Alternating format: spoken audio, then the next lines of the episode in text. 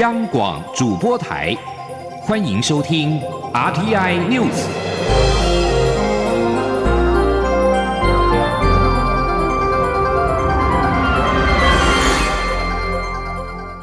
听众朋友您好，欢迎收听这节央广主播台提供给您的 RTI News，我是张顺祥。数百名美军五号抵达北大西洋公约组织成员国立陶宛，准备在与白俄罗斯接壤的边界附近进行军事演习。白俄罗斯上个月举行引发争议的总统大选之后，两国的边界紧张升高。一名法新社摄影记者表示，十多辆艾布兰战车五号下午从邻近的北约伙伴国波兰。越界进入到立陶宛，立陶宛国防部发表声明说，这项部署将会持续到十一月，是预先规划好，与本地区任何事件都不相干。白俄罗斯长期执政强人总统卢卡申科于八月九号大选赢得连任，但反对阵营指控选举舞弊之后。立陶宛在欧洲国家当中带头反对卢卡申科。维尔纽斯除了庇护宣称赢得胜选的反对阵营候选人季哈诺夫斯卡娅，并与波罗的海邻邦爱沙尼亚跟拉脱维亚联手，把卢卡申科列入到制裁的黑名单。而坚称自己公正赢得大选的卢卡申科，强力镇压要求他下台的国内前所未见的大规模示威抗议。卢卡申科也指控北约在沿白俄罗斯西部边界的波兰和立陶宛境内增兵，但华沙、维尔纽斯以及北约都驳斥这些指控是毫无根据。接把新闻焦点回到台湾，卫生福利部部长陈时中五号公布开放美牛、美猪进口的安全容许量以及规范，并强调未来各大卖场跟餐厅都需透明标示产地的资讯，标示不实，最重将罚新台币四百万元；若来记检验超标，最重可以罚新台币两亿元。陈时中也坦言，如何标示将是一大挑战。一方面要让消费者清楚的辨识，一方面要顾及可行性，同时还要确保标示的正确性。因此，将在预告期间加强宣导。央广记者吴丽君的采访报道。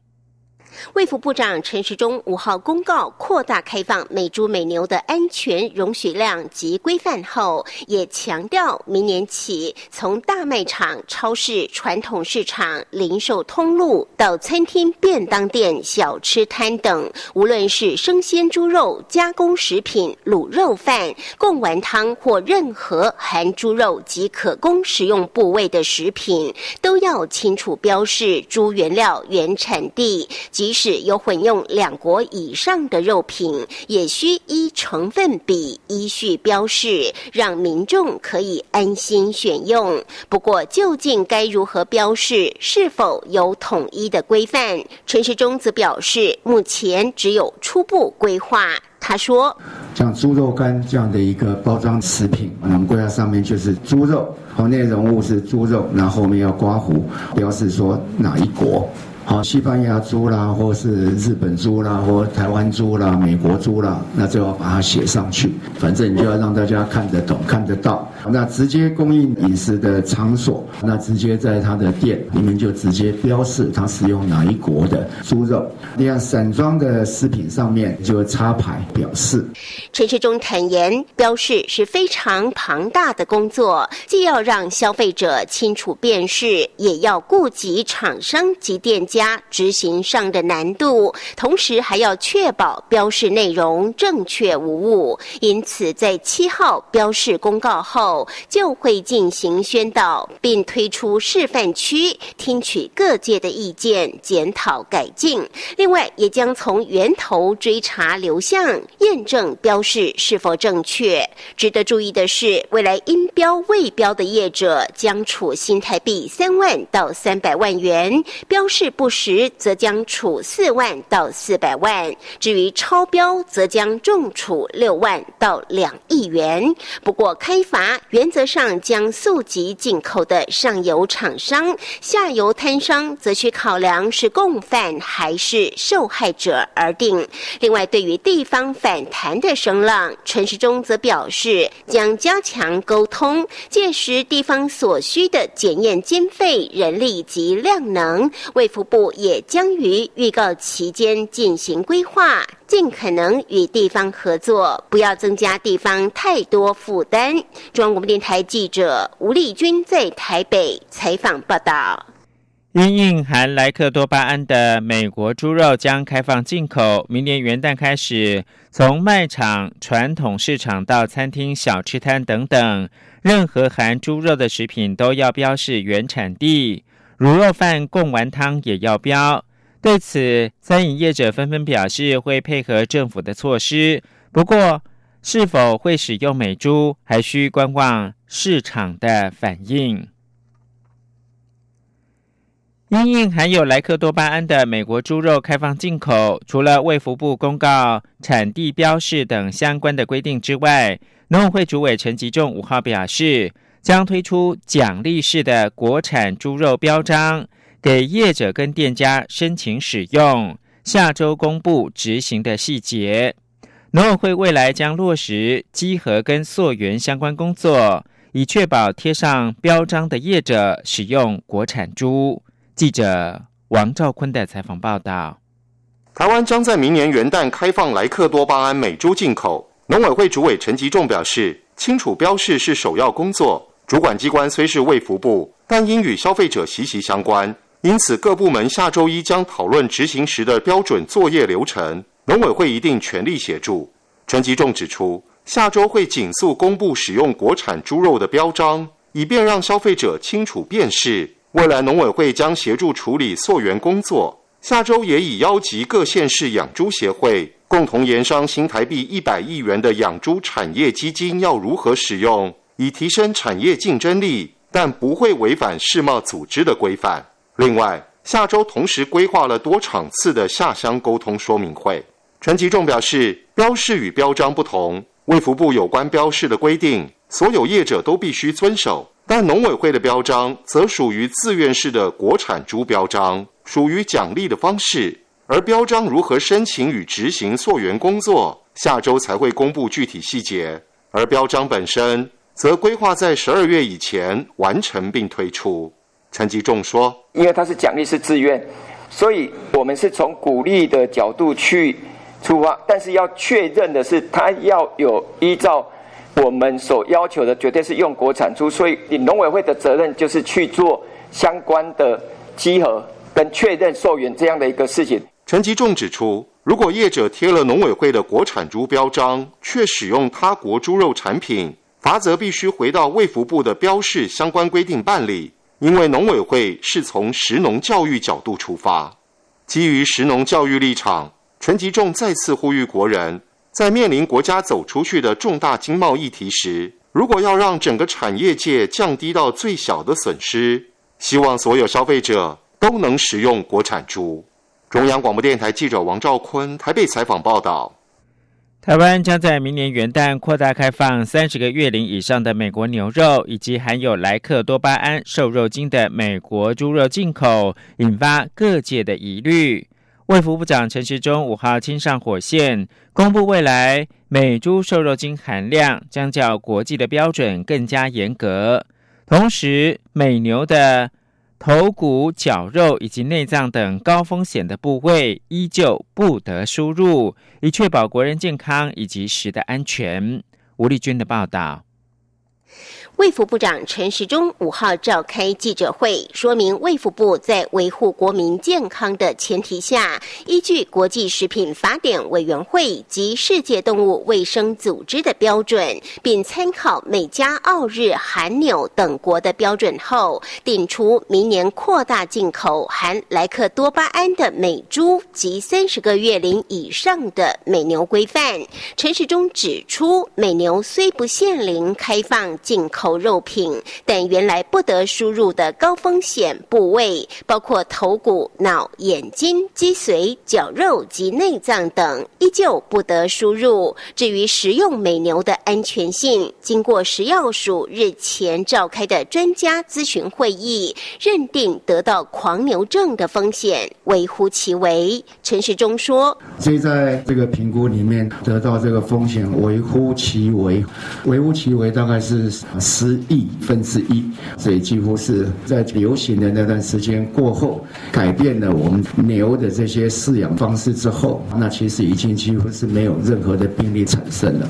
至于美猪部分，台湾过去规定瘦肉精需零检出，如今增订猪肉脂肪及其他可供食用的部位瘦肉精的安全容许量是零点零一 ppm，与韩国相同，但比日日本的。零点零四严格，另外猪肝及猪肾的安全容许量则是零点零四 ppm，也较其他国家的零点零九来得低。陈时中说：“简单说就是肝肾零点零四，那其他可以使用的部位都是零点零一。那这里面大概改变比较大的就是肾，那肾的这一部分，大部分的国家都高于等于零点零九，那我们定零点零四，那这是。”特别考虑到坐月子的时候，那我们国人饮食的习惯，对于这有机腰花就吃的是相对的多。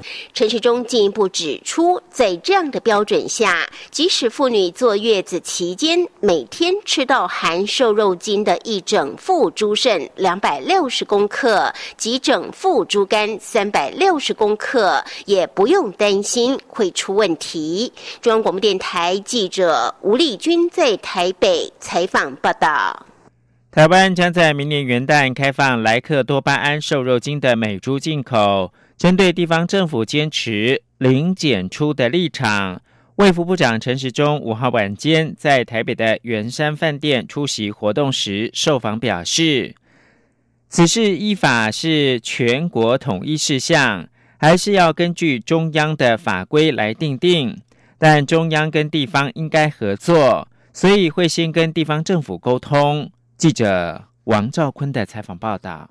卫福部长陈时中五号上午公布莱克多巴胺每猪限量标准，不过已有地方政府坚持瘦肉精要零检出，媒体因此关注地方自治条例与中央法律的未接问题。陈时中晚间受访时回应指出，这属于中央法律规范范围，但会先与地方加强沟通。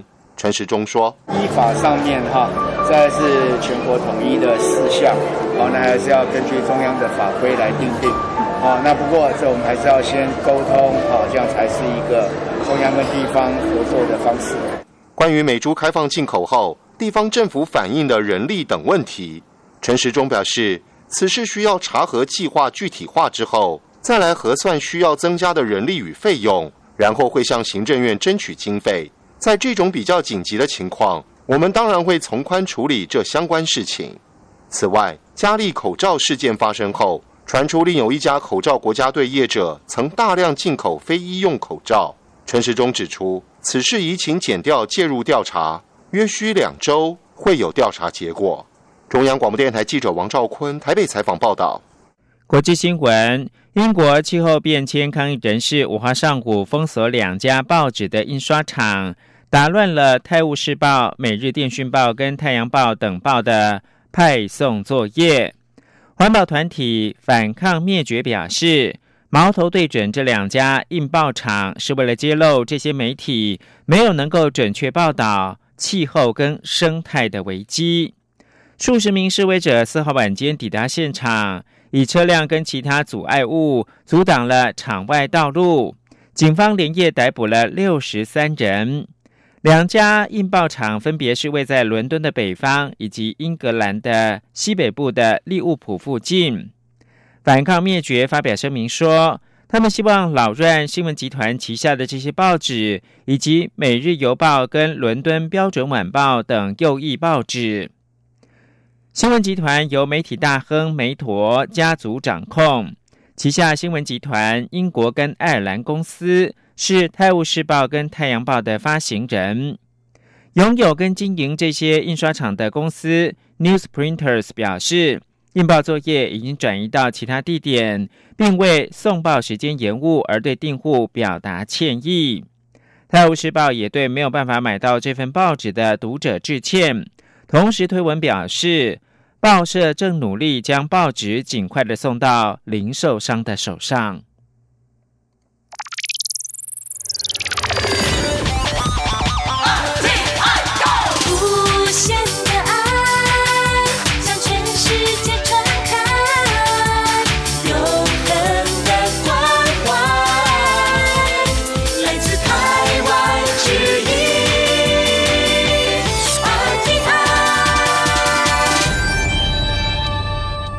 现在是台湾时间清晨的六点四十五分，又过了五十秒。我是张顺祥，继续关注是台英的关系。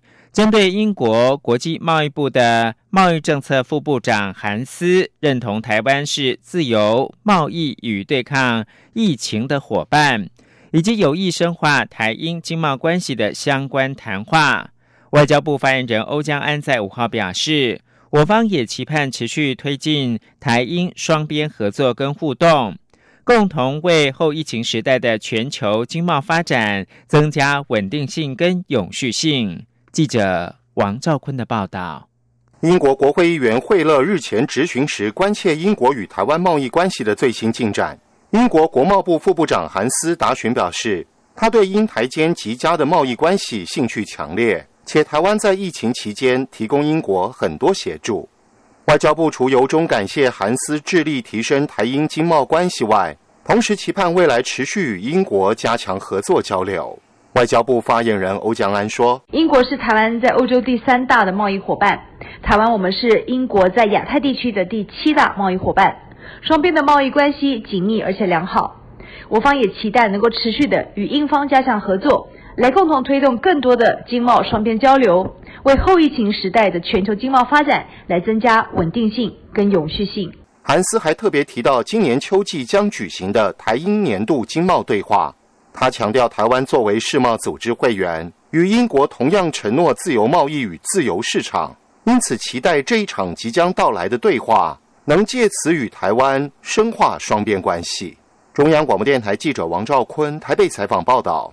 防不肖业者以中国制口罩混充台制流入市场，中央流行疫情指挥中心除将要求国产口罩逐片加印 “MIT” 医用字样钢印，也要严厉要求进口的口罩逐片的印上产地，供民众来辨识。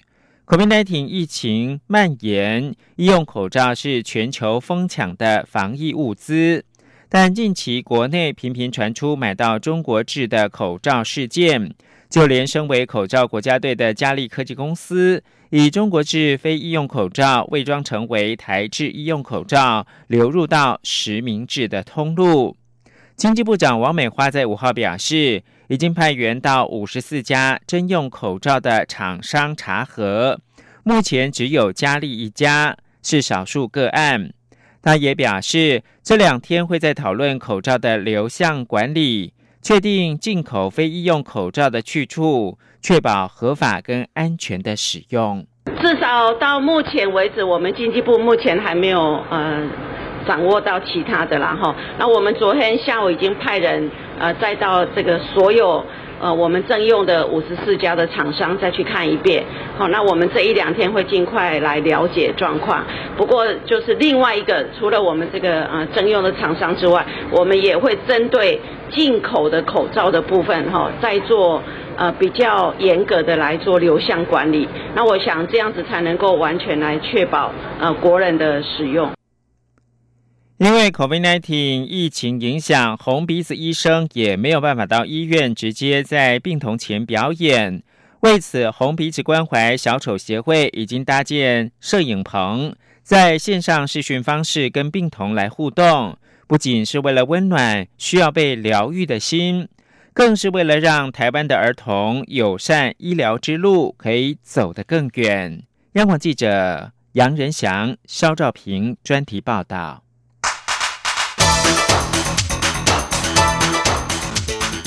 专题报道。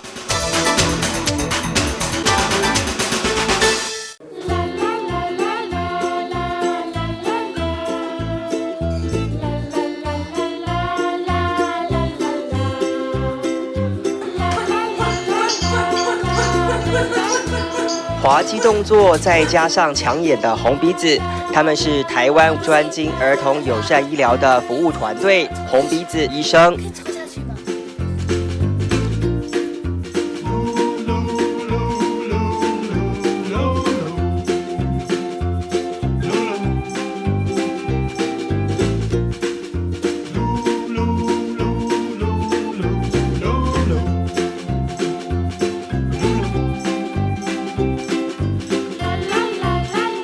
拉好屏风，再挂上小花，空荡荡的排练室一下子就变身小小摄影棚。小丑医生粉墨登场，有没有绿红？有有有，这个有有。如果不是疫情影响，应该是在儿童病房里欢笑问诊。但为了配合防疫安全，小丑医生们就只好靠视讯电话，持续这项不能中断笑声的治疗任务。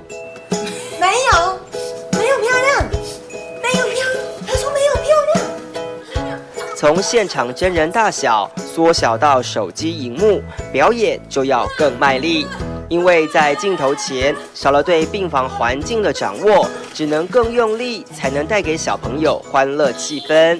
因为我们只看得到他的脸、他的身体什么的，其实我们都就是看不到这样。对，就是我们可以接受的资讯就来自于他的表情而已。而且有可能还会有时间差，所以我们需要更多时间让小朋友去反应。就因为我们不确定是是不是因为时间差，所以他现在还没有回应我们，所以我们不能急着就要讲下一段了。后面有人吗？红鼻子医生问你后面有人吗？你有看到后面有人吗？他刚被麻醉完，可能还有点麻麻的。哦，没关系。好，虽然视讯演出会 lag 一下，但好处是因为不在医院，道具不必重复消毒清洗，而且所有的道具都可以到处乱飞。我们之前在医院都会很担心道具掉在地上，对，只要一掉地上，我们就要马上做消毒，然后很也如果小朋友碰到，我们也要马上做消毒，就是这方面的东西我们会非常的谨慎，但是就在。这个视讯的排练场其实就可以很自由，就东西乱飞啊，所以在医院其实有点难。嗨，嗨，早安，早安，早。对，我们现在要来第一个，对，我们呃，第一个是八床的进展。先跟病房护理长确认病童病况，接着上好妆、换好戏服。爱唱歌的小丑医生波波与活泼好动的小丑医生史瑞克，两人都为了视讯问诊做最后准备。因为上次上次我们我们本来要唱生日快乐，然后就是一直唱，然后他就有笑。而所谓的准备，不光是表演内容，更要了解病童的喜怒哀乐，才能讨论出克制化表演。看是要夸张一点，还是温柔一点？除了就是病情本身的记录之外，其实还有一些就是关于他的心情上，就他最近他可能才新发病，所以他的情绪是怎么样？就是很容易哭，或者是很焦虑这样。这些对我们来说都是。很重要的资讯，这些细腻的前置准备工作，不是为了凸显自己的演技出众，而是为了提供病童当下所需要的安抚，即便有时候只是唱一首歌而已。那我们在那边甚至就是弹音乐给他听，然后我们唱那个孩子他的名字名字的歌曲给他听，然后你可以感受到的唯一的回应就是机器的那个心跳声，它。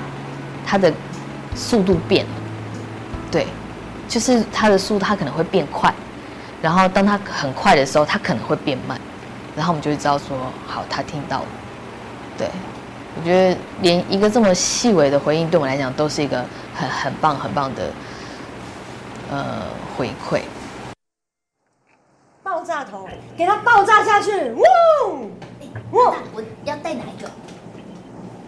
小丑医生的演出安抚了住院病童与家属的情绪。在台湾，这一切的起点就是红鼻子关怀小丑协会的创办人马兆琪。大学念经济系，因为喜欢戏剧，人生也因此转了个弯。在法国微笑医生协会进修小丑医生课程，让他确信小丑的红鼻子是有魔力的。因为看到的小朋友都会哈哈大笑。不过回国后才知道台湾根本没有这样的表演，于是他决定吹了第一把号。当我回到台湾，然后当我第一次要在台大儿童医院执行小丑医生的时候，前一天晚上我是很焦躁、睡不着的，因为我不知道台湾的小朋友、台湾家长甚至医护团队他们是怎么样看待小丑，会不会接受小丑。但是呢，我那一天演出，其实从我们离开化妆间开始到走廊去游行的时候，所有小朋友都从病房里面走出来，然后列队欢迎，然后，然后护理长带着我们，呃，带着我们到一间一间病房去表演，跟小朋友介绍我们。我得到的那个回应是十分热烈又十分正面的，所以那天开始我就知道，就是说。小丑医生在台湾是可以落地生根的，对。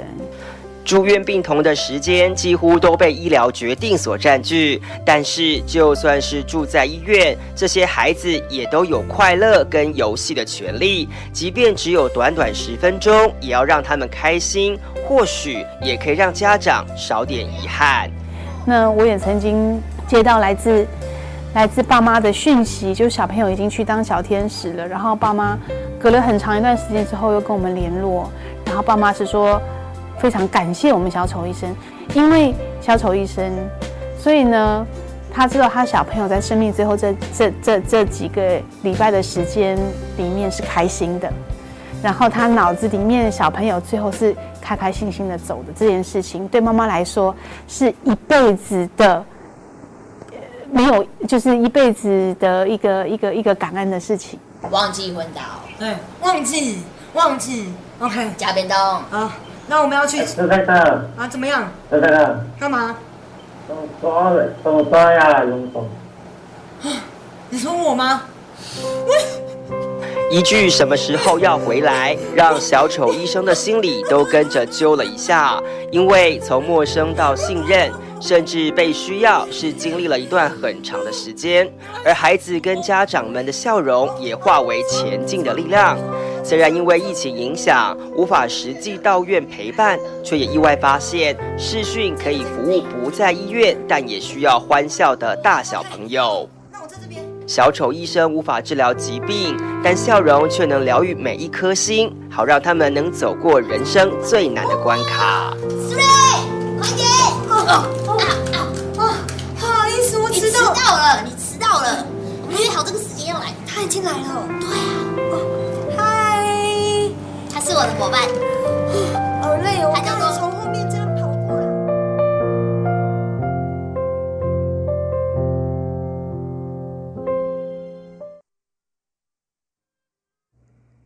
脸书五号表示，将封锁法国男子考克的直播。考克罹患不治之症，要求安乐死却遭到拒绝，打算在脸书直播自己的死亡过程。现年五十七岁的考克罹患罕见疾病，以致动脉血管壁会粘在一起。他表示，相信自己的余命不到一个星期。五号早上将开始直播自己的死亡过程。脸书发言人告诉法新社。考克想要吸引外界对此复杂问题的关注，脸书尊重他的决定，但仍然依据专家建议采取了措施，以防止他在自己的账号直播死亡的过程。以上新闻由张顺祥编辑播报。